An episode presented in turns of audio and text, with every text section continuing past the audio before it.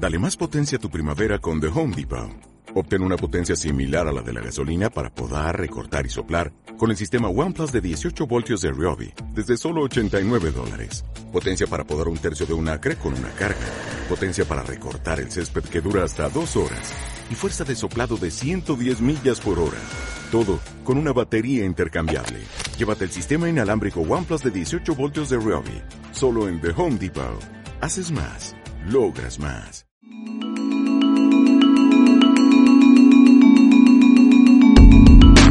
Hello, hello, hello.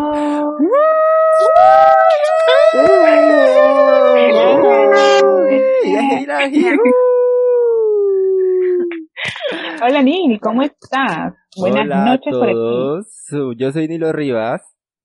Y yo, Caro Díaz, y juntos somos Muy Polite Podcast. Bienvenidos a una semana más en un episodio de Muy Polite, siendo redundante. Este, recuerden chicos, por favor, no se olviden de seguirnos en el Instagram. Estamos como muypolite.podcast y en los personales con Nilo, eh, Nilo.rivas y arroba me llaman Carito. Nilo, ¿cómo estás? ¿Qué tal? Bien, una semana más aquí con los chicos, todos los que nos están escuchando. Tranquilo, esta semana ni- sin mucha novedad en realidad, todo está bien. Esperemos que pronto se levante la cuarentena. Y ya, nada más.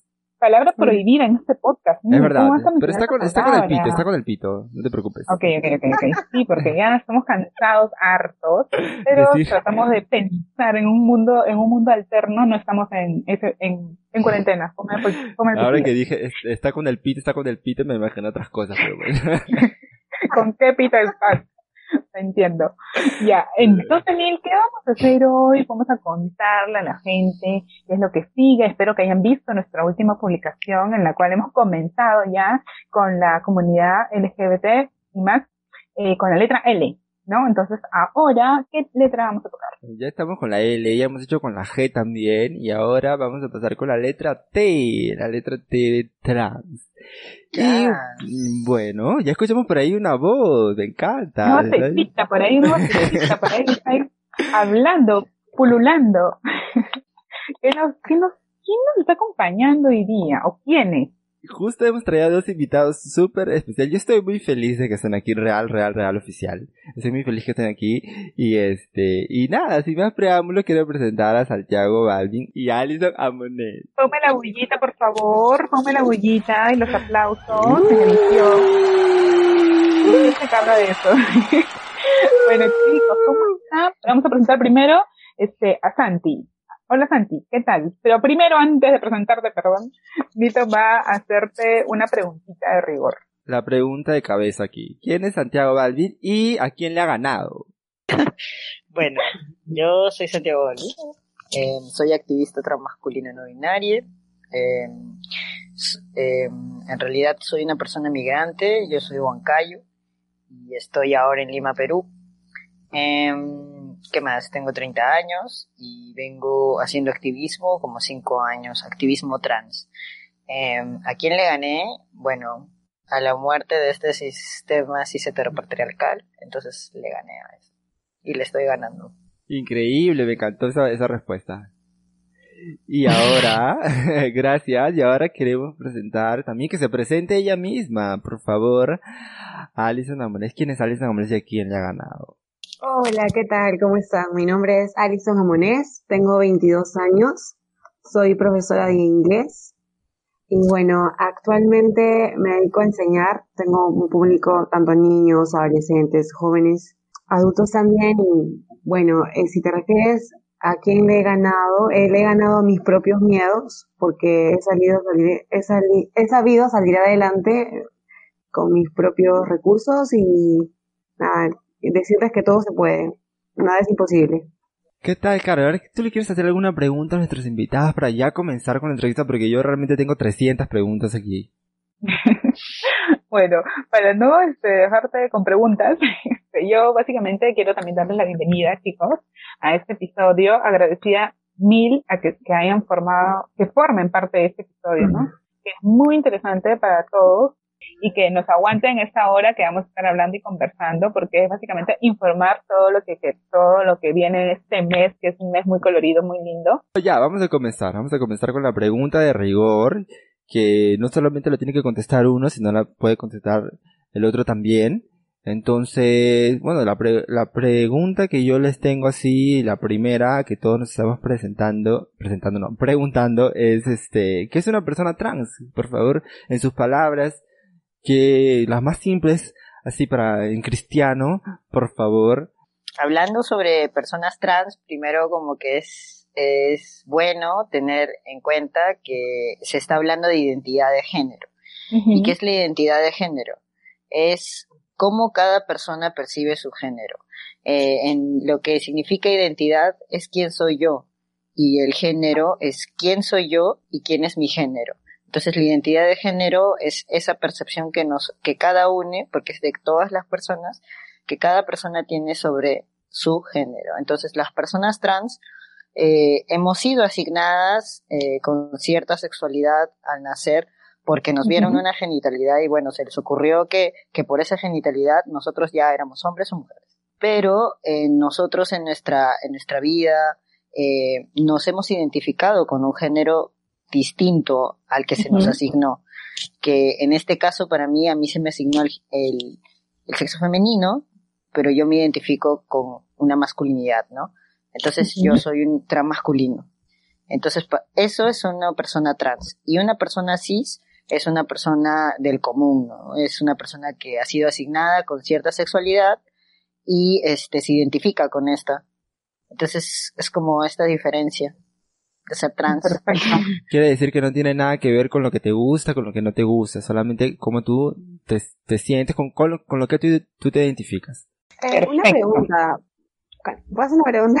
Sí, claro, claro, claro. Eh, o sea, si bien es cierto, yo también soy una chica trans, pero siempre, o sea, me he hecho la pregunta, ¿no? El tema de ser cisgénero, ¿viene a ser el tema de ser heterosexual?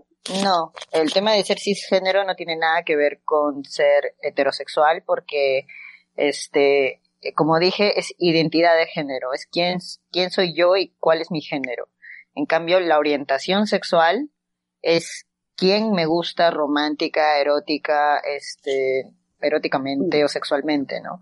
Esa es la orientación sexual que puede ser heterosexual, lésbica, gay, bisexual, pansexual, asexual, demisexual. ah, infinidad de orientaciones. Bueno, o sea, para decirlo así, sin pelos en la lengua, una cosa es quién soy yo y otra cosa es con quién me meto a la cama. Ah, claro, sí. ojo, y que, nadie, y que nadie tiene derecho a, a, tener que saberlo, ¿no? Generalmente a veces por las calles vas y te preguntan, pues no, te gustan los hombres, te gustan las mujeres, entonces a ti qué te importa, ¿no? O sea, claro, hay preguntas que no vienen al caso. Y yo quería preguntarles así, al, por ejemplo, comienzo con Santi, ¿no? ¿Desde cuándo o cómo es que tú este, te sientes esta identificación y cuándo comienzas a, a ser activo en, estas, este, en esta comunidad, ¿no? LGBT? Claro, yo en un inicio me identifiqué como lesbiana porque no sabía que de la existencia de chicos trans. Claro. Entonces, hasta mi adolescencia y hasta mis 23 años, pensé que era lesbiana porque asociaba lo trans a que las personas trans eran las que se modificaban el cuerpo, la genitalidad. Entonces yo yo no yo no me entendía como eso porque no yo no quería este hacerme ningún tipo de de resignación sexual, ninguna operación, entonces, por ende, yo no me identifiqué como una persona trans, pero cuando a los 23 años conocí a otros chicos trans que tenían una, eh, una vinculación distinta con su cuerpo y no necesariamente tenía que ver con eh, una, una operación. Eh, entonces dije, ah, ok, entonces esto es distinto, ¿no? Lo trans no es tanto como ah, ya, te vas a hacer operaciones, sino en cómo yo me identifico, cómo yo me, yo me percibo. Entonces, este, eh, a partir de ahí, como empecé a identificarme como transmasculino, eh, y eso fue más o menos en el 2013. Bien, y la misma pregunta, este, Alison. Claro, de alguna u otra manera me siento identificada con Santiago, ¿no? O sea, yo, eh, eh, si bien es cierto, desde pequeña me sentía, o sea, sentía que algo no estaba digámoslo en ese entonces normal, ¿no? Porque obviamente tienes uso de razón, cinco añitos, cuatro añitos y no sabes las cosas que pasan y bueno, sientes atracción hacia tu mismo género y, sientes tú que no es normal, ¿no? Porque siempre la sociedad te, dice de que está mal y todo eso.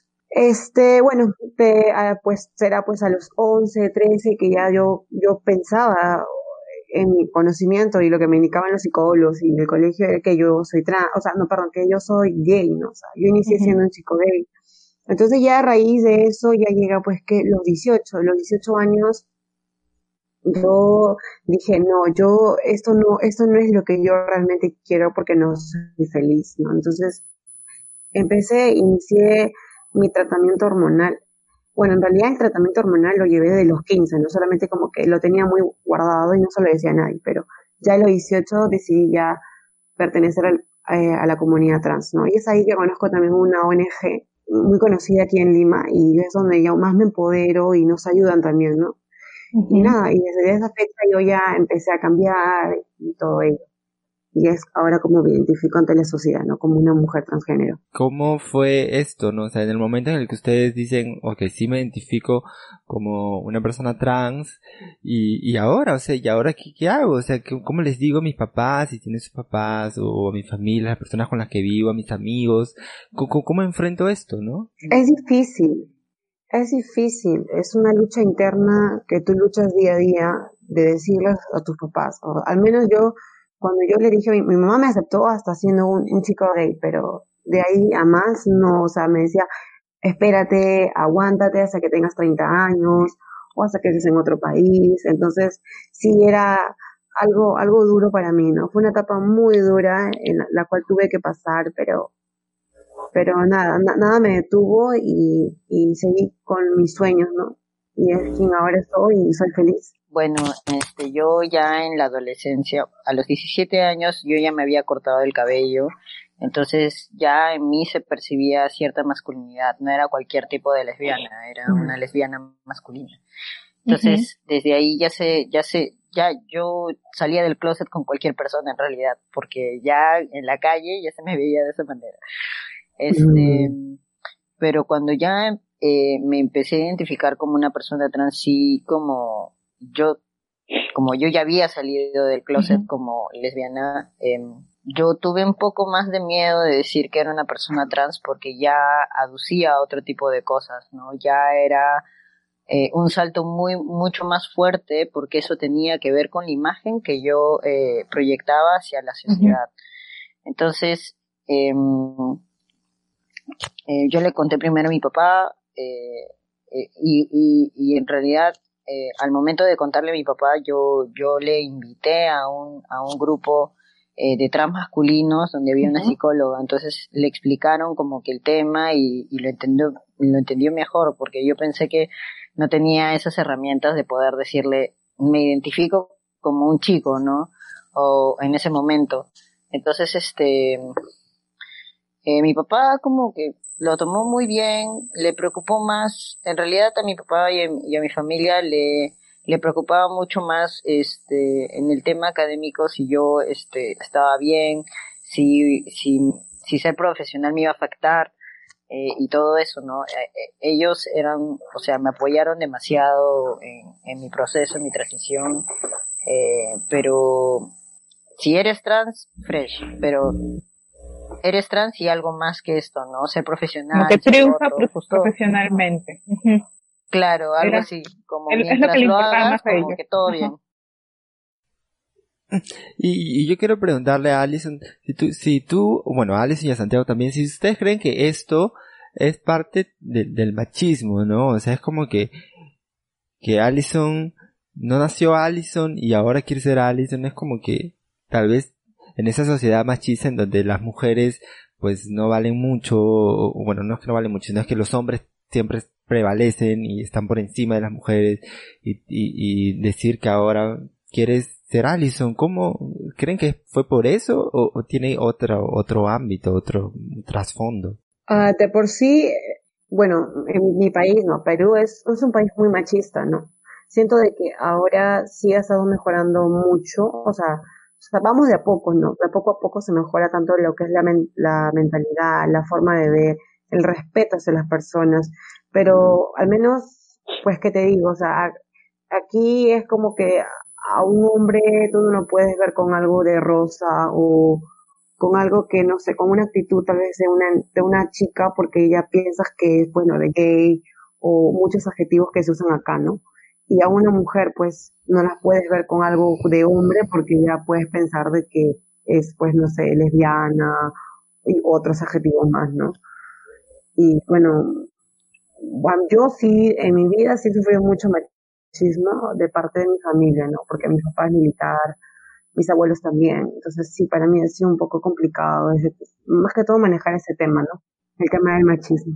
Y como mencionaba también este Santi, eh, cuando tú, por ejemplo, te considerabas o te identificabas una persona lesbiana antes de, ser trans, este, ¿cómo era, cómo, justo ayer, perdón, la semana pasada estábamos conversando con una que, es lesbiana y nos comentaba desde su punto de vista que ella había sido muy afortunada en que su círculo social, los círculos de amigos, este, eran como que gran parte de la comunidad LGBT, entonces como que no sentía mucho esa pegada de, que, por ejemplo, aquí sí hay, de que si ven una lesbiana caminando y tiene como que esto del pelo corto y usarse ropa muy holgada y todo, y están los insultos, están las burlas, ¿tú cómo has vivido eso? Yo creo que la violencia empieza cuando, cuando ve que, cuando se nota que transgredimos este, el género, ¿no? Eh, por ejemplo, como yo te dije, como yo me, yo ya me veía con una masculinidad y obviamente sufrí de bullying en la universidad, este, y de hecho en la universidad también empecé a identificarme como trans, pero yo ya, ya tenía como una postura mucho más, este, como, como, mira, a mí no me puedes como decir nada ni discriminar porque sé cuáles son mis estos y me puedo ir a quejar. Entonces, este, yo me, yo me presentaba siempre de esa forma, ¿no? Como, como, a mí no me puedes molestar, pero eh, creo que una de las, de las violencias como más, eh, incluso fuertes que, que he recibido ha sido justamente la de mi familia. Creo que el mm. entorno familiar es, el, es como que el entorno más, eh, más fuerte y violento para personas trans. Por ejemplo, o sea, si bien no era de mis papás, mis papás viven en Huancayo, pero mi hermano mayor era la persona que me violentaba. Una vez me fracturó el brazo, este, y me insultaba demasiado. Este, es una de las razones por las cuales yo decidí huir de mi casa eh, hace dos años, porque yo ya no soportaba la violencia que recibía por parte de mi hermano. No solamente era física, sino como fue psicológica por muchos años y todavía mi familia no entiende por qué este yo no quiero hablarle, o sea, hoy ya no quiero vincularme con él, pero es, en realidad es por, todo el miedo que me ha generado desde que, no sé, desde, desde que me, desde que soy niño, ¿no? Porque desde que tengo nueve años esa persona me ha golpeado, esa persona me ha este, insultado, me ha dicho machona, un montón de veces como insulto y también me decía enfermo mental como un montón de veces, como y muchas veces tocó mi cuarto como para buscarme pelea y, yo tuve miedo de que me golpeara y, la, última vez de que tuve miedo este decidí irme de mi casa sin un sol, sin nada de plata, eh, porque ya yo no podía estar ahí en ese espacio. Mis padres no podían como protegerme de esa persona porque no estaban en Lima, ¿no? y, y eso. Eso, eso al menos a mí me pasó. Y desde que saliste de tu casa, ¿tú con quiénes vives? ¿O cuál es tu, tu dónde es tu, tu casa? ¿Cómo es? Yo empecé a vivir con un amigo trans eh, que también huyó de su casa por la violencia que recibía y nos unimos los dos y empezamos a vivir juntos con otra chica eh, que también era bisexual eh, y así, pero ahora en esta cuarentena justo me pasó que, que tuve que tuve que mudarme y no tenía dónde mudarme este y casi voy al a mi espacio familiar a la casa de mis padres donde estaba mi agresor. Decidí no hacerlo y decidí buscar otros lugares otros espacios y, pude llegar al hogar de Chu que es una casa comunitaria no de, del colectivo no tengo miedo. Y aquí estoy ah, quedándome Quiero, quiero que nos cuentes sobre eso ya, pero también quería acotar antes de que me ha conmovido muchísimo lo que nos ha contado, porque es, es, no sé, o sea, no, no quiero calificar, pero, pero me pongo en los zapatos de, Santi y, y sentir que tu hermano te, te hace mal, no, no sé, debe ser muy duro, debe ser muy, que no puedes, no, no quieres ni verlo, no puedes verlo, no le hablas ahora porque durante toda tu vida te ha agredido por simplemente ser quien eres, entonces me parece muy valiente de tu parte y, y desde ya te admiro por, por ser la persona que eres y, y ya eso quería decirte nada más. Era un mensaje de un admirador.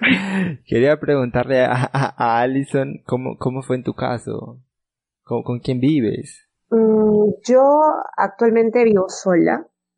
Bueno, en casa de mi mamá, pero vivo sola porque ella vive con su pareja, pero durante mi transición, eh, yo empecé, como te comenté, a los 18, yo estaba estudiando.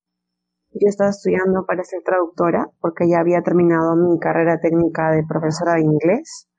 Entonces, este, mi, mi mamá dijo de que ya no podía, o sea, en el instituto donde yo estaba estudiando me pedían que me cortara el cabello para, para exponer, para exponer, ¿no? Claro. Yo, no- yo no, ya no quería porque yo desde pequeña sentía de que cada vez que me cortaban el pelo era como que me cortaban las, las alas, o sea, porque si bien es cierto, e- efectivamente el cabello no tiene género, pero para mí tener el cabello largo, bonito, o sea, largo, es, era, peinarlo era para mí algo muy lindo, ¿no? Algo que yo siempre qui- quise hacer. Entonces, mi mamá decidió votar, o sea, que decirme que dejara la casa y la verdad, en ese tiempo yo no tenía trabajo, no tenía trabajo, no tenía ingresos, o sea, era como que no sabía dónde irme. Entonces, fui a casa de una prima y vi- viví ahí por un largo tiempo, entonces tuve que, que empezar a trabajar, ¿no? Empecé a trabajar y como dijo Santi hace, desde la, hace- cuando empezamos la entrevista, dijo que siempre, bueno, en su caso de los trans, las posibilidades, trans masculinos, como que las posibilidades de trabajo tal son un poco más amplias que de las chicas trans, porque las chicas trans, o sea, o, bien o eres peluquera o eres trabajadora sexual, o sea, no hay de otra, ¿no? Y entonces, este, yo dije, pues no, pues no, o sea, yo no quiero optar por esos caminos porque hay otras, otros caminos que yo quiero porque me gustan y, empecé a trabajar y empecé a ganar mi propio dinero y empecé pues con los cambios, ¿no? Uno de ellos fue mi DNI, que para mí fue muy importante porque me, es como que legalmente me reconocen como Angie y fue el día más feliz de mi vida. Incluso fue con Santiago, no sé si te acuerdas, Santiago. Los dos estuvimos, Sí, los, dos- los dos recibimos el DNI del ahora me acuerdo ¿no? de ti. Ajá. Bueno, Sí. te acabas de acordar ese momento. Cuéntame cómo fue, cómo, cu- cuál es el trámite, qué, qué es lo que tienes que hacer. Cuéntanos todo. Queremos mostrar a, parte feliz. El trámite de nombre en realidad es, creo que es lo más viable porque ahorita creo que el de género no, o sea, no te lo dan como que en poco tiempo, ¿no? Tiende a, a- tiende a durar un poco más, es extenso, pero bueno, a mí, en mi, mi juicio duró pues cuánto, cuatro meses para ser exacto.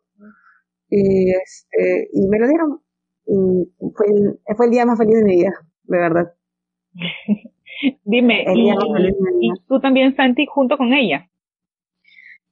Sí, este, de hecho, em, cuando yo huí de mi casa, como para mí sí se me fue muy difícil también conseguir trabajo, pero en realidad eh, desde el punto de no tener un hombre que me representaba, ¿no? Porque yo ya había comenzado una terapia hormonal, ya había, este, ya, ya mi, mi, mi imagen ya no se veía de manera femenina, entonces, este, ya era, ya era imposible como, como encaletar mi, mi, mi imagen y mi nombre, ¿no? Y que mi nombre no, no este contraste.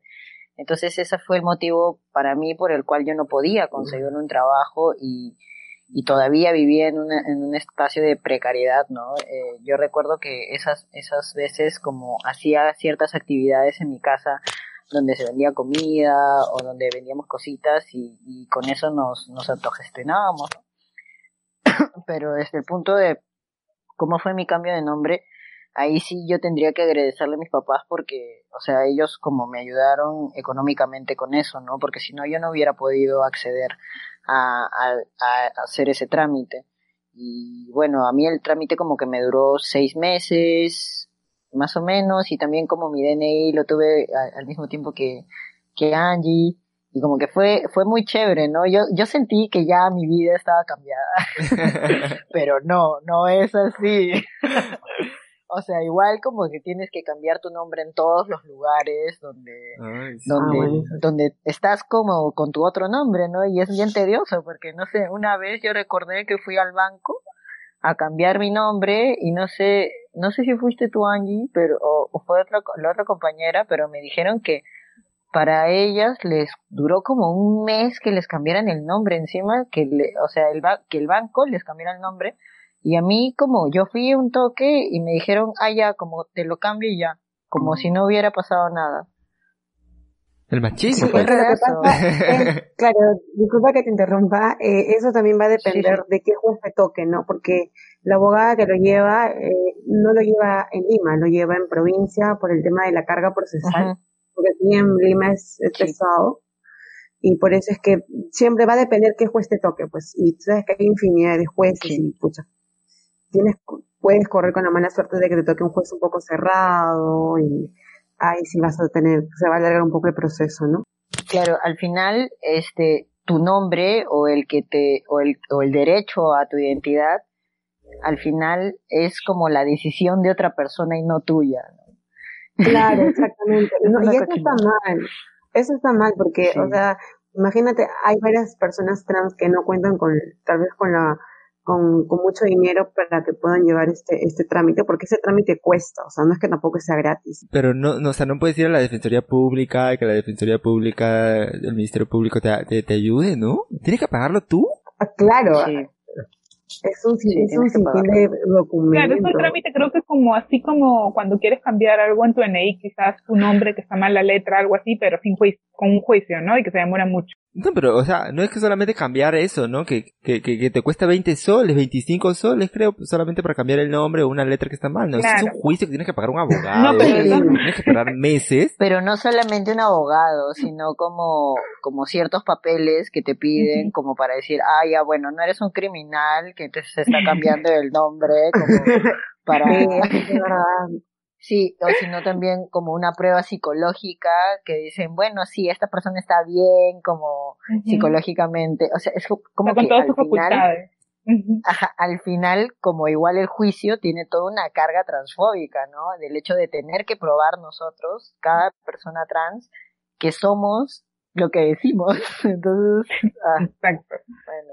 Dime, ¿y qué opinas tú de, de esto, de cuando en la cuarentena este, sucedió esto de que salgan hombres en tal día y salgan mujeres en tal fecha y hubo un montón de, de casos en los cuales los policías este, como que veían el DNI y a la persona y decían, no, este no es tu DNI porque tú no eres. ¿Qué opinas de eso? Este, de hecho, yo fui una de las primeras personas como que estuvo denunciando eso, ¿no?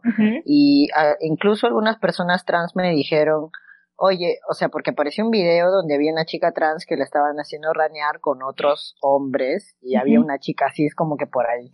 Y entonces yo dije, oye, esto no debería ser como, ¿cómo es posible que encima la graben a ella primero? Como, o sea, es porque, porque obviamente querían hacer burla de su imagen. Y luego empezaron a grabar a las otras personas, pero la grabaron a ella, se ensañaron la imagen con ella, porque la imagen de una chica trans para, para la policía es como una burla. Una imagen que tiene que, ajá, una burla, algo que tiene que, este, violentar o exponer.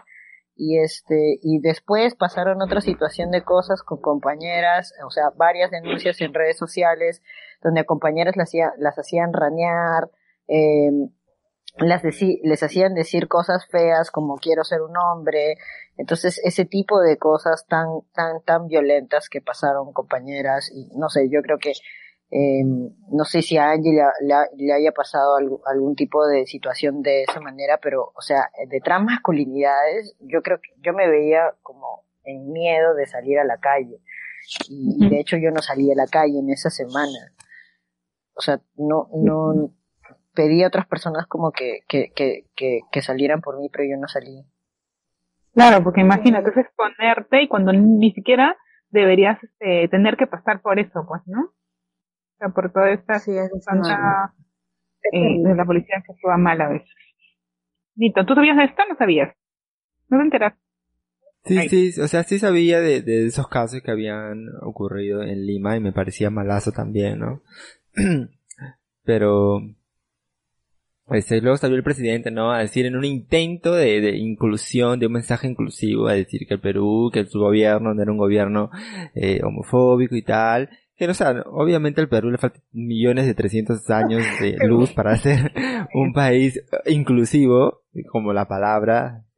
Pero siento que hubo un, un, así, un, un, resping, un flash de luz, ¿no? Por lo menos de, el, lo intentó, lo intentó y eso se agradece porque creo que ha sido el único presidente en nuestra historia que ha dicho que su gobierno no es homofóbico o LGBT fóbico, ¿no? Entonces... El único, de verdad, yo también me quedé, pero me quedé muda porque dije, ¿qué? ¿Presidente hablando de eso? Yo me quería plantar a la tele y besarlo porque de verdad, yo, de verdad, o sea, al menos, bueno, al menos yo como actual no he, no he pasado, o sea, actos de transfobia, pero sí cuando tenía el DNI anterior, en una entrevista de trabajo. Fue muy desagradable, porque la, la, la chica que entrevistaba, literal, tenía un rosario en su cuello colgado. Y cuando estaba mirando mi, mi, hoja de vida, o sea, éramos como 10 personas ya, y yo estaba como que estaba al rincón ahí, como para que todos me miraran. Entonces empezaba a hablar, entonces eso como que, ah, ¿y a qué te dedicas? Y decía mi nombre legal. Y hacía preguntas y terminaba con mi nombre anterior. Entonces yo sí me sentí, quizás incluso hasta llorar, pero luego agarré y lo único que me, me, levanté y me fui, o sea, eso fue lo que hice en la desesperación y, y el miedo, ¿no? Y, sí, fue el episodio más, más desagradable de mi vida que he podido tener, ¿no? Es este, es ese, mm, esas ganas que tiene la persona de humillarte prácticamente, es la palabra, humillarte, hacerte pasar por un momento totalmente desagradable y encima teniendo un rosario donde se supone que si tú eres una persona católica, ¿no? Una persona de Dios, ¿en qué, en qué parte de la Biblia dice que tienes que humillar a las otras personas? Claro, mira, ya, ¿dónde está el amor? imagínate, eh, aunque no lo creas, mi, mi familia, que todos son cristianos, o sea, en mi familia es como que o sea, mi abuela es israelita, mi otra prima es, este, pues no sé, cristiana, la otra es evangelista, la otra es testigo de Jehová. Entonces, este, mira, pese, o sea, a que les costó aceptar, o sea, hoy en día me dicen prima, eh, pues no sé, me dicen por mi nombre actual, ¿no? Y creo que para mí eso es un avance, para así de grande, ¿no? Porque mi familia, siendo cristiana, ya me aceptó, ¿no? También no tanto aceptar, sino me respeta, ¿no? Yo me siento bien. Y chicos, ¿ustedes qué opinan este, sobre esto de que muchos, muchas personas, y yo me incluía antes, este, que no saben diferenciar eh, sobre el LGBT, sobre los transgéneros, eh, los travestis y los transexuales. O sea, que muchas veces piensan que es una uno igual, o sea, que tienen un una misma definición. ¿Ustedes qué piensan de esas personas o si tienen mucho, si tienen paciencia en explicarle a esas personas o se han topado con alguna persona así. Uh, si bien es cierto, eh, tengo entendido, o sea, el término travesti es como que, pues no sé, es un, eh, pues es como que sea Carlos, pero Carlos quiere, o sea, se viste de mujer porque es su fetiche, pero pues no sé, se viste pues cada cierto tiempo, ¿no? En pero no modifica su cuerpo en el tema del sistema hormonal o, hace ciertas modificaciones para parecer del sexo opuesto, ¿no? Entonces, este, eh, creo que ahí ya más que todo ya entra en lo que es transgénero y transexual, ¿no? Pero yo creo que tengo entendido que transexual y transgénero es lo mismo. No sé qué opines, Santiago. Santi, te tiraron la pelota. Ah, bueno, o sea, De hecho, toda, hay todo un contexto eh, histórico sobre las terminologías. De hecho, el término travesti fue el primero utilizado. Eh, pero, y, y de hecho ahora en Latinoamérica, en varios espacios de Latinoamérica se utiliza como un insulto peyorativo. Pero, este, eh, en Argentina, tanto como en Chile, la identidad travesti es una identidad política que este, se mueve de esa manera. Como muchas compañeras trans se identifican como travestis, eh, resignificando esta, esta, esta, este término peyorativo, ¿no? Y con respecto a lo transexual y, lo transgénero, eh, de hecho lo transexual ya es como un término desfasado, desactualizado, porque este se ha ligado mucho a temas este, médicos, eh, de, de, reasignación sexual, una, una, una, obligatoriedad en eso. Y lo transgénero ocurrió más en los noventas, ¿no? Eh, donde los noventas hablaba de que las personas transgénero no, neces no necesariamente eh, concurrían a, a, hacerse eh, modificaciones corporales, sino era el, el tema de la identidad y cómo se expresaban su género, ¿no? Entonces, este, estos, estos términos han ido mutando, han ido cambiando e incluso ahora se dice trans, no se dice transgénero. Em, pero engloba obviamente a todas estas terminologías porque estas, todas estas terminologías se siguen usando. Em, pero sí es más cómodo decirle personas trans, ¿no? Em, a, ahora que es un término que se usa. Claro, genial, porque muchas veces este, hay términos que, que nosotros este, que, por ejemplo, hay personas que no saben mucho de la comunidad y que sería muy bueno saber, y, ahora que lo estás diciendo, ¿no? Para tenerlo presente porque podemos este, confundirnos y, pucha, y lo menos que, que queremos es, este, por ejemplo, patinar con una cosa por ahí y hacer sentir mal a otra persona cuando este, no, no es necesario, ¿no? Sí, ahora yo quería preguntarles también a tanto a, Angie y a Santi, ¿cómo es este proceso de, de hormonización, no? O sea, ¿qué consiste? Más o menos cuáles son los pasos, qué, cuáles son los cambios que van eh, experimentando, un poco, si lo que, lo que puedan y quieran compartir con nosotros. A ver, bueno, en mi experiencia, porque yo empecé a los 15 años, yo empecé pues por, la, lo que te recomendó la amiga, ¿no? Lo que te dijo la amiga. Y, y, pucha, bueno, ojo, no, no se lo recomiendo que lo hagan porque de verdad es este, tú no sabes, que, o sea, cuando, qué, qué efectos secundarios vaya a tener un medicamento en tu cuerpo, ¿no? Siempre tiene, tiene que ser prescrito por una por un médico, ¿no? Entonces, bueno, desde que empecé los 15, yo pues los cambios que tenía pues eran pues eh, la cara un poco más, pues no sé, pues se te afina un poco el rostro, eh, sacas un poco más de piernas, tu carácter cambia totalmente, ¿no? Y, y más que todo son cambios que sufres durante la hormonización, el proceso. Bueno, este, para decir que yo no estoy llevando ahorita una terapia hormonal, pero hoy em, sí yo pienso volver a explorar este una terapia hormonal y para decir que, o sea, si hay gente que no quiere, eh, o sea, por cuenta propia yo, este, yo, para mí la terapia hormonal ha sido una exploración con mi masculinidad, pero no necesariamente lo tomo como algo que va a regir en mi vida y, y, si en algún momento decido que lo dejo, lo dejaré.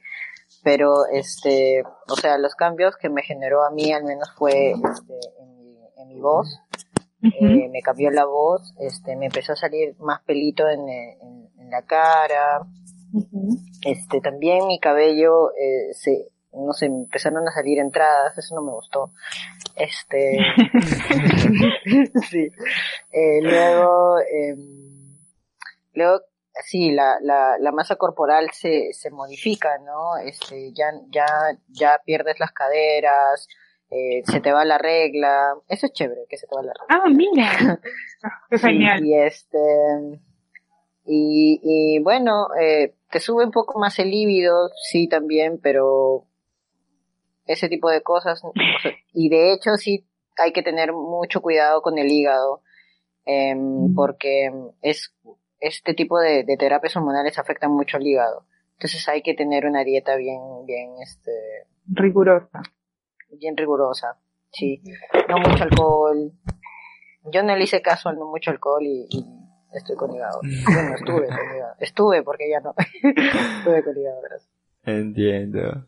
¿Cómo es para ustedes ser un, chico y una chica trans en, en el Perú, en Lima? ¿Qué, qué, opinión les merece? ¿Qué, qué experiencias?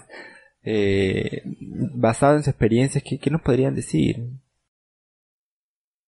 Bueno, este, para mí, yo, eh, como te dije, me identifico como una transmasculinidad no binaria. Y este, y de hecho, eh, el ser leída algunas veces, algunas veces me leen como chica en la calle, aunque no se note acá, pero eh, sí pasa y, y algunas veces sí se ha tornado medio violento, ¿no? Y ser como una persona trans en el Perú, creo que aún así hayas cambiado tu nombre o aún así eh, hayas modificado cosas de, de, tu cuerpo, como siempre eh, queda eh, la etiqueta trans que, que de cierta manera a la sociedad le llama un estigma. Entonces es esa lucha continua eh, por, por decir que en realidad merecemos existir en esta sociedad, ¿no? Existir y ser eh, respetadas. Eh, y creo que esa es una lucha que la hacemos entre todas, ¿no? Y, y a mí me parece muy genial eh, que al menos entre personas trans tengamos grupos de apoyo y que nos eh, demos el apoyo mutuo que no nos ha dado nuestra familia, que no nos da la sociedad en la calle, que no nos dan otras personas más que nuestras propias, nuestra propia comunidad. Y esa es la comunidad que creo que a la que, a la que deberíamos de vernos, ¿no? Como a seguir fortaleciéndola, a seguir construyendo más para que, para que las personas trans o quienes estamos ahí en ese espacio, como estemos, tengamos un espacio seguro, tengamos un espacio donde nos celebremos ser personas trans. Y creo que eso es lo que se necesita. Bueno, mira, yo, o sea, sí bien es cierto, sé que soy una chica trans, pero yo nunca, o sea, ando diciendo, pues, ¿sabes qué? Soy una chica trans. O sea, siempre digo, ¿sabes qué? Soy mujer y punto. Entonces, este, eh, el tema que a veces me cuesta no es tal vez poder relacionarme cuando tal vez, pues, no sé, conozco, conozco un chico y después tengo que decirles la, bueno, decirles la verdad siempre y cuando quiera iniciar algo, ¿no? Con, sea, lo que es una relación. Pero en todo lo demás, o sea, a veces me siento como una enciclopedia porque a varias personas pues les cuentas que eres trans o se enteran que eres trans. Entonces te hacen una infinidad de preguntas, ¿no? Y la primera pregunta es, ¿ya te operaste? O sea, como que, wow. O sea, como que creo que no viene al caso, ¿no? Pero bueno, yo sí, o sea, siempre cuando siempre cuando veo una veo una chica trans en la calle o un chico trans siendo tal vez agredido o alguien que pertenezca a la comunidad LGTBIQ siempre voy a sacar las garras siempre los voy a defender porque porque yo yo lo he pasado yo lo he vivido y tal vez lo pueda pasar en un futuro no es este una de las cosas que estamos investigando aquí con Caro, cosas que no preguntarle a una persona trans, un chico o una chica trans, no le preguntes nunca jamás si se ha operado, por favor, o sea, gente que nos está escuchando, por favor, ¿es eso? ¿qué pregunta es esa? O sea, ¿qué te importa? ¿O cuál es, ¿O cuál es su qué? ¿Cuál es su nombre anterior? Su nombre anterior también, ¿qué le te importa? Yo, yo justo quería jalar lo que justo había dicho Santi hace un rato que le dije que le iba a preguntar. Era sobre la casa donde estás viviendo, cómo fue, qué, qué, qué casa es esa, por favor. Ah, ya, el hogar de Chu es una casa comunitaria donde funciona. ¿El hogar de qué? El hogar de Chu. ah, Chu. Ah. Sí, de Chu. el hogar de Chu es una casa comunitaria donde funciona, este, no tengo miedo, no tengo miedo es una colectiva transfeminista y en esta casa hacían sus actividades, conversatorios, fiestitas, eh, para, no sé, para que la mariconada se encuentre, ¿no? Y que la, que las personas trans se encuentren. Entonces, y también para, este, como, como espacio educativo, ¿no? Como espacio de repensarse, de, autoconocerse y, meternos a la lucha. eh, pero sí, es de la colectiva y bueno, al menos por ahora eh, no, no puede activar en esas, en esas actividades comunitarias porque ya no se, ya no nos, ya nos, nos podemos reunir. Eh, pero lo que estamos haciendo es más como actividades virtuales, ¿no? Conversatorios virtuales, festivales para recaudar fondos para compañeras trans, para compañeros trans, para compañeros trans.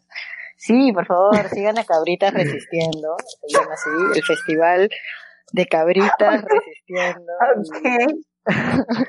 y este también el Instagram de No Tengo Miedo, para que ahí encuentren como las cuentas de algunas organizaciones y de activistas que están como recaudando fondos para, para mandar víveres a, a personas trans, a personas LGTB que están en situación de pobreza, ¿no?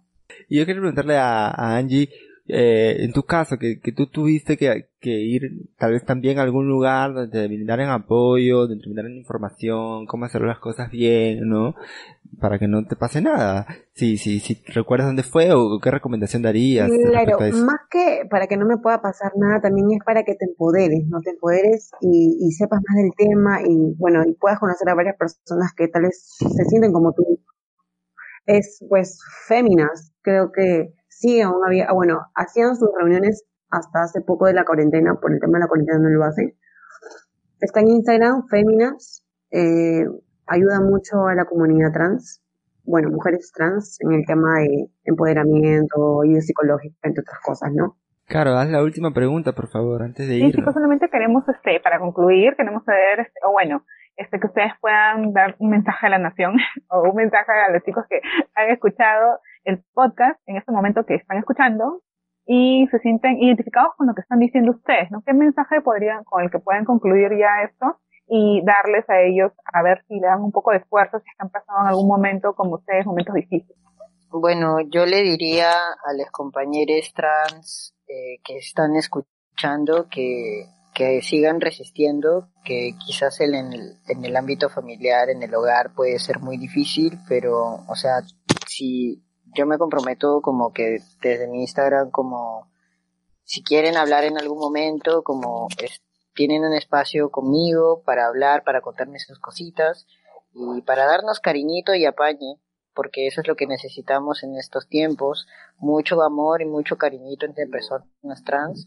Y, y eso, y a las personas cisgénero, por favor, amigas, hagan cargo, háganse cargo de sus privilegios, como no la pasan tan mal como las personas trans. Así que eh, a donar, a mandar sus donaciones a quienes más la necesitan. Y eso, vivamos en orgullo, pero también resistiendo entre todas. Bravo, gracias. Y Alison, ¿qué nos puedes decir? Eh, bueno, durante todo este proceso que para mí ha sido largo, eh, bueno, yo me quedo con una frase de que, bueno, en ese caso es que cuando vences tus miedos, en este caso se destruyen tus, tus límites, ¿no?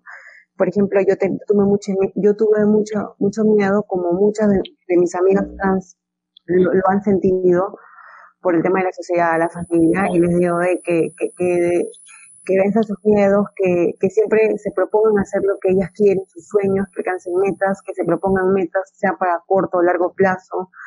Y, y creo que si algún día ven eh, como dijo Santi, amigos cisgéneros, si algún día en la calle ven una que más allá de poder verla como una trans o como, como, como cualquier objetivo que tú le quieras poner, piensa que es una persona y que merece derecho, tanto una persona trans o una persona que pueda pertenecer a la comunidad LGTBIQ, ¿no?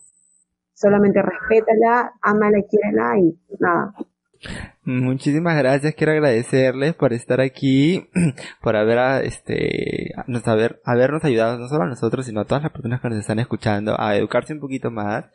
Eh, quería pedirles por favor que dejen sus redes sociales para que las personas los sigan, los conozcan, que yo sé que cuando las personas nos escuchan siempre están como que quieren ver quién es la persona que está hablando, entonces, díganos.